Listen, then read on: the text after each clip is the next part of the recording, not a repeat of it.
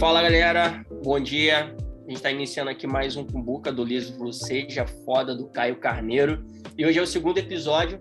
Nós estamos aqui com o Denis e Ana e eu, Bruno Nascimento. A gente vai falar sobre o capítulo Inspiração Produtiva, que é o segundo capítulo do livro. Semana passada a gente falou sobre o primeiro capítulo, qual é a sua intenção. A gente fez um resumo desse capítulo. Se você não viu, você pode ir lá assistir, tanto no YouTube quanto no Spotify também. Procura por esse episódio. Qual a sua intenção que vai estar tá lá, ok? A gente vai iniciar então aqui o nosso sorteio, né? Como o que a gente faz o sorteio para quem vai iniciar é, o debate. O debate não vai fazer essa primeira resumo ali do livro. Só tem três números aqui na mesa hoje, mas é bom que a gente acaba ganhando mais tempo. Ana, escolhe aí. Eu vou de seis. Gosto seis. de três. Bruno. Aí. Boa, Fala vamos aí, lá. Boa. Cara, uma das coisas que. Aí só para contextualizar a galera que talvez esteja assistindo ou ouvindo pela primeira vez. O Buca funciona da seguinte forma: a gente lê, determina um livro para ler, é um capítulo por semana, a gente coloca o nome das pessoas envolvidas entre quatro e seis pessoas. Quanto mais pessoas tiver, é possível, só que fica muito grande, né? E a gente sorteia. Um exemplo, a Ana sorteou aqui, escolheu o número 6. Se você está ouvindo aí no Spotify, eu estou com o número 6 aqui na mesa. Ela escolheu ouvir o teu meu nome, eu fui sorteado. E aí, caso eu tenha lido, eu vou só expor o que eu entendi, a minha interpretação, e depois vou passando a bola para todos os outros integrantes. Mas vamos lá. O livro é o Seja Foda em capítulo é Inspiração Produtiva. É, ele fala aqui sobre você ter essa o que, que, te move, o qual é a sua motivação para ter a produtividade que vai fazer você ser uma pessoa melhor, né? que vai fazer você ser uma pessoa foda, feliz, otimista, determinada e abundante. Eu gravei, Denis. A gente não vai entrar aqui, a gente já falou sobre isso na, na, na primeira parte, mas o que, que te leva, né? Da onde vem essa motivação para você ser uma pessoa foda? A parte que eu mais gostei, ele dá vários exemplos nesse capítulo, mas a que eu mais gostei é que ele fala sobre a questão de você ter o sucesso com significância. O que, que o seu sucesso gera na vida das pessoas? Para mim, essa foi a parte que mais me marcou é, na leitura desse capítulo. Por quê? Quando você pensa em sucesso, você fica, cara, o meu sucesso é, é sempre algo, né? O nosso sucesso está sempre ligado a algo, a ter algo, atingir algo, ser algo, ser alguém diferente, né? A pessoa está na faculdade, pô, entra na faculdade de programa de TI, né? Meu foco, meu sucesso é concluir e ser um desenvolvedor, ser um analista de sistema, ser um analista de dados, alguma coisa. Esse é o sucesso da pessoa. Mas quando eu me deparei com essa frase dele, de você, qual o seu sucesso na vida das pessoas? Eu, cara, eu fiquei bem pensativo e reflexivo sobre isso. Não, não se trata só do meu sucesso, se trata sobre o sucesso do outro também, saca? Eu conversando com o Vitor durante todo esse ano, a gente sempre tem batido na tecla e tem reforçado isso bastante, da gente gerar resultado para os clientes. Os projetos têm que trazer resultados efetivos para o cliente, ou seja, eu estou exercendo o meu trabalho, eu estou exercendo a minha função de desenvolvedor, mas o que que isso impacta na vida daquele cliente? Se aquele projeto tiver sucesso, naturalmente ele vai ter mais renda, ele vai conseguir mais investimento, ele vai atrair mais público para o projeto dele. Então, o meu sucesso de entregar um bom projeto, na ponta também entrega um sucesso para o meu cliente. E aí, quando a gente trabalha com essa perspectiva de que o que você faz também tem que gerar sucesso na outra ponta, para outros clientes, naturalmente esse cliente tendo sucesso, seja para vender, é, seja para oferecer para o mercado, os clientes dele também têm que ter sucesso. Ou seja, é, é, uma, é um ciclo vicioso né, de, de sucesso. Você tem sucesso, você gera, entrega sucesso para o outro também, esse outro tem sucesso e cada um vai gerando. Mas quando você pensa só em si, eu posso simplesmente trabalhar dessa forma, com esse pensamento. E eu acredito que muitas pessoas trabalham com esse pensamento. Ah, eu fiz a minha parte, o que acontece daqui para frente não é comigo. Você não está se importando com o sucesso do outro, sabe? Você não está se colocando na posição do seu cliente para saber o que, o que realmente ele precisa para ter sucesso. É, imagina uma advogada que está defendendo alguém pô, ele já é advogado, ele consegue exercer ali a função dele e é o sucesso, atingiu aquele objetivo, mas ele precisa também entregar o sucesso, que é a causa do cliente ganha.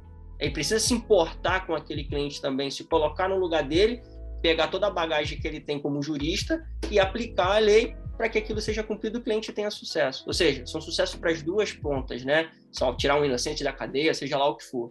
Então, essa parte, cara, me tocou assim, eu fiquei reflexivo, pô, legal. Gerar o resultado também é sucesso para o meu cliente, sacou? Buscar o resultado que ele espera. É total, isso, galera. Total. Contigo, Denis. É, o que mais me marcou nessa esse capítulo foi a parte que ele utiliza do exemplo, apesar de todos os exemplos, né? Foi a parte da mão. Né? Ele começa aqui pelo polegar, ele usa a positividade como otimismo, a visão. Tô, tô pegando uma colinha aqui, tá, gente? Que eu não lembro de todos os nomes. Mas a visão como, como direção, a atitude como execução, o compromisso, que é o nosso dedo anelar, como valor, o controle emocional, que é o dedo mindinho, nosso menor dedo, é o mais delicado de todos, né? Como controle emocional e detalhes. E eu achei isso assim incrível que você tem todo o controle. É, ele deu, deu o exemplo, né, de você ter o controle ali das suas execuções, né, na palma da sua mão. É só você lembrar, tá tudo ali. É só você é, é, agarrar literalmente a sua atitude foda com a palma da sua mão e partir para cima. Então, assim, é, esse segundo capítulo ainda dá vários exemplos. Esse foi o que mais me marcou, foi o que, com certeza, eu não vou esquecer da, da mãozinha. Que a mão tá sempre contigo, né? Você não consegue esquecer desses cinco elementos, né? Total, total. Contigo, Ana. Boa, amigos. É, desse capítulo eu anotei quatro pontos que, que me fizeram ficar reflexiva. O primeiro, sem dúvidas, é o mesmo que o Bruno sentiu, né? Do sucesso e da significância. Eu sempre tive isso comigo, né? De que o meu sucesso ele, só, ele não pode ser bom só para mim, ele tem que ser bom para o outro. Isso é algo que sempre foi muito forte em mim, né? Como parte da minha personalidade. E aí, quando eu vi esse descritivo do Caio, né, da diferença entre o sucesso e a significância, eu pensei, então o que eu sinto é significância, não é só o sucesso, né? Foi um momento de reencontro comigo. E aí, esse ponto com certeza foi um ponto de chave de virada para mim.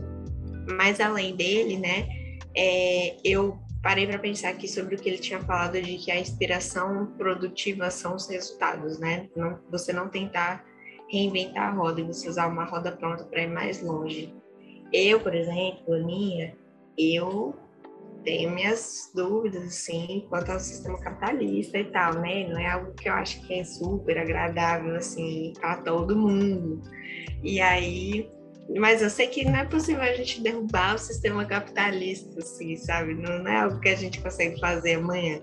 Então, a minha ideia de transformação de mundo é justamente fazer todo mundo ter muito dinheiro. Porque se é para poucos terem dinheiro e muitos estarem na miséria, e não dá para estar todo mundo no mesmo nível, é melhor que a gente tenha todo mundo muito dinheiro. Então, a minha transformação de vida tem essa base de não querer reinventar uma roda, e sim é, utilizar a roda que está aí, mas fazê-la acontecer fazer, por dentro, fazer né? ela girar para o outro lado, né? É, fazer ela acontecer de outro jeito, né?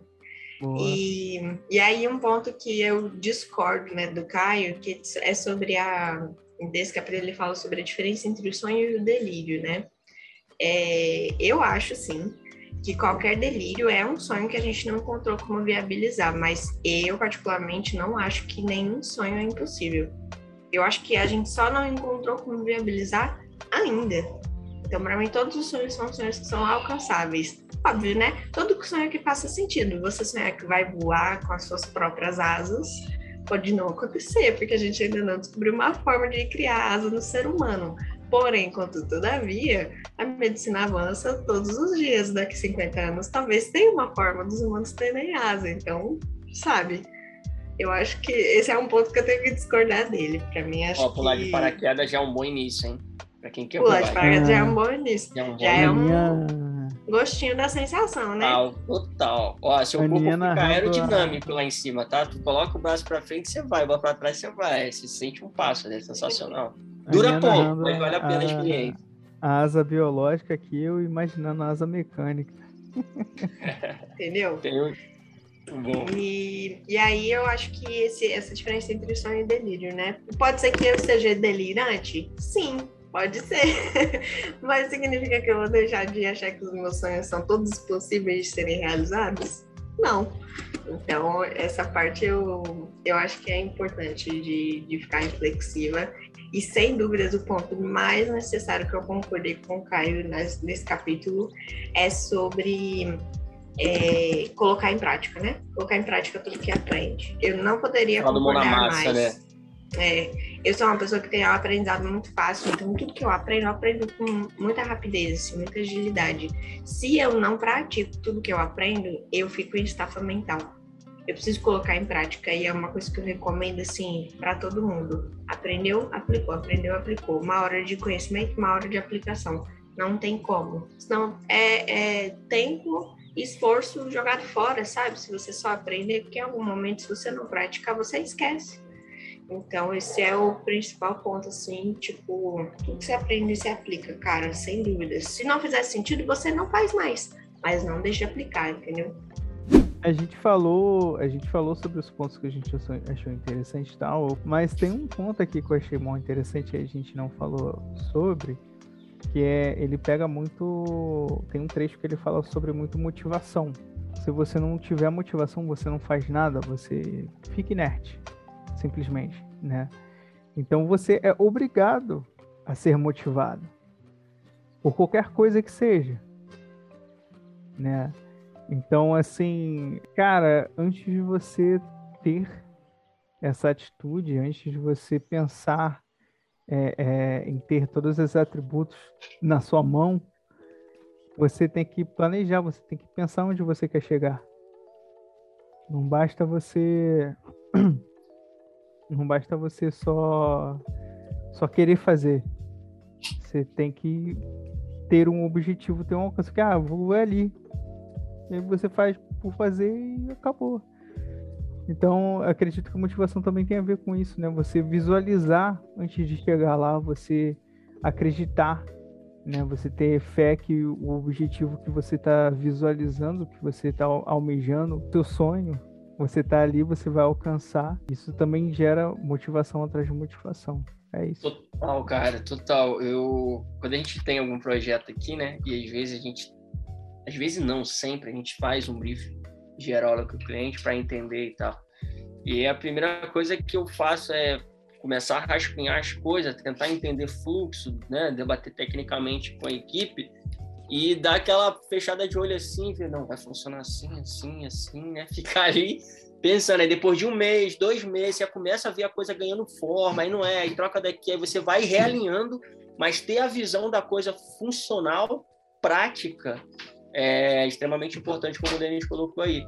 E outra coisa, essa questão do, do objetivo, ele fala aqui, né, de você traçar o objetivo e colocar a mão na massa, porque não tem fórmula mágica, não é lendo um livro, por mais que te dê dicas, por mais que te dê é, erros e acertos, coisas para você fazer e coisas para você não fazer, porque ele já errou, ele fala que vai falar sobre isso no decorrer do livro, é a mão na massa, como a Ana falou, não adianta você estudar um negócio, aprender e não colocar a mão na massa. Por exemplo, eu sou muito difícil de aprender alguma coisa. Eu leio, releio, desenho, vejo vídeo, pego exemplo, porque demora a entrar. E aí, para entrar, eu tenho que forçar muito a barra. E aí, como é que eu faço para que o conhecimento entre, né? E isso funciona para mim? Colocando a mão na massa, seja lá o que for, seja escrever, seja programar, seja fazer uma coisa que eu estou aprendendo, uma nova linguagem, alguma coisa do tipo. É colocando a mão na massa. Mas antes eu demoro muito para absorver. Isso é uma característica minha. Cada um vai ter a sua aí para aprender. Mas a questão da mão na massa, de colocar em prática, é o que a Ana falou. Não adianta você absorver muito conhecimento se você não tem a prática daquele conhecimento. Geralmente é que isso acontece muito em esporte. Você explica para a pessoa, faz assim, assim, assim. Entendeu? A pessoa entendi, faz. Ela não aprendeu, ela entendeu. Mas aprender, aprender, não, ela só aprende quando ela vai lá e, co e coloca a mão na massa, né?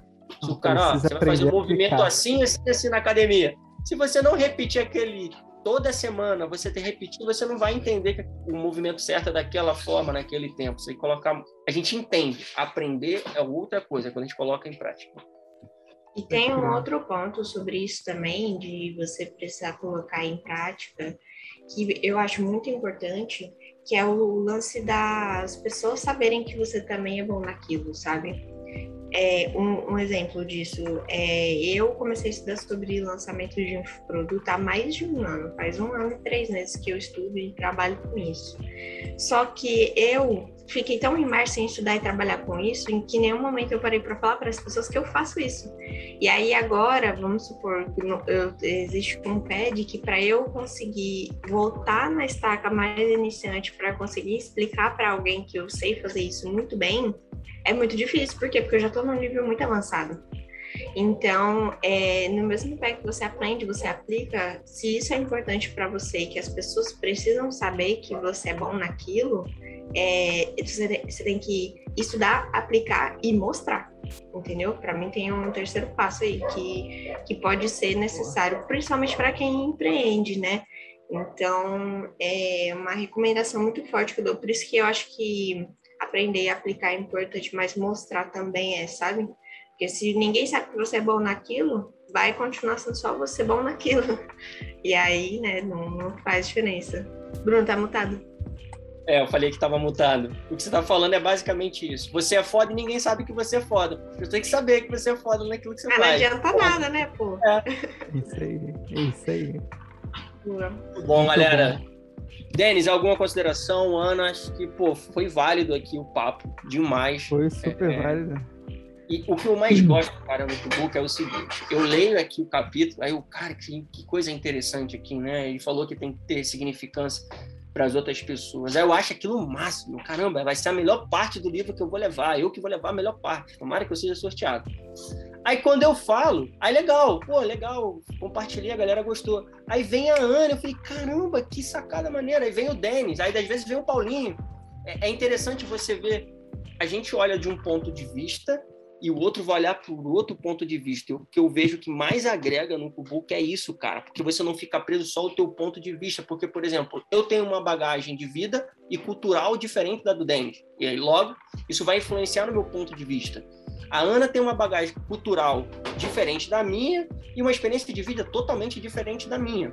Então, isso você pega o melhor do que a Ana extraiu, você pega o melhor do que o Denis extraiu, você pega o melhor do que o Bruno extraiu, do que o Vitor, do que a Cláudia, a gente junta e, cara, aquilo fica incrível, é, é, essa, essa mistura. Porque o que eu acho é o seguinte, pô, o que eu vi é a melhor parte do livro, mas não, pô, olha o ponto de vista do Denis, olha o lance da mão, é legal, por que eu não parei para tentar nisso? Eu vou gravar isso, e sempre que eu tiver uma dificuldade eu vou olhar e vou me lembrar, vou me recordar, sabe? Que a Ana tá falando também então, acho que esse é o, o maior valor do Kubook, é isso, cara. É entender o ponto de vista do outro, se colocar e, e agregar né, no que faz sentido para você.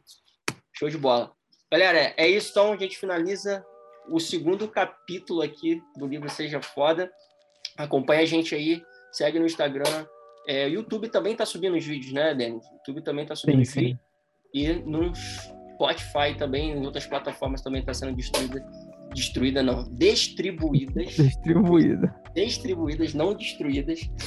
Distribuídas o conteúdo. Valeu, galera. Forte abraço. Vamos, vamos. Até a semana que vem. Valeu.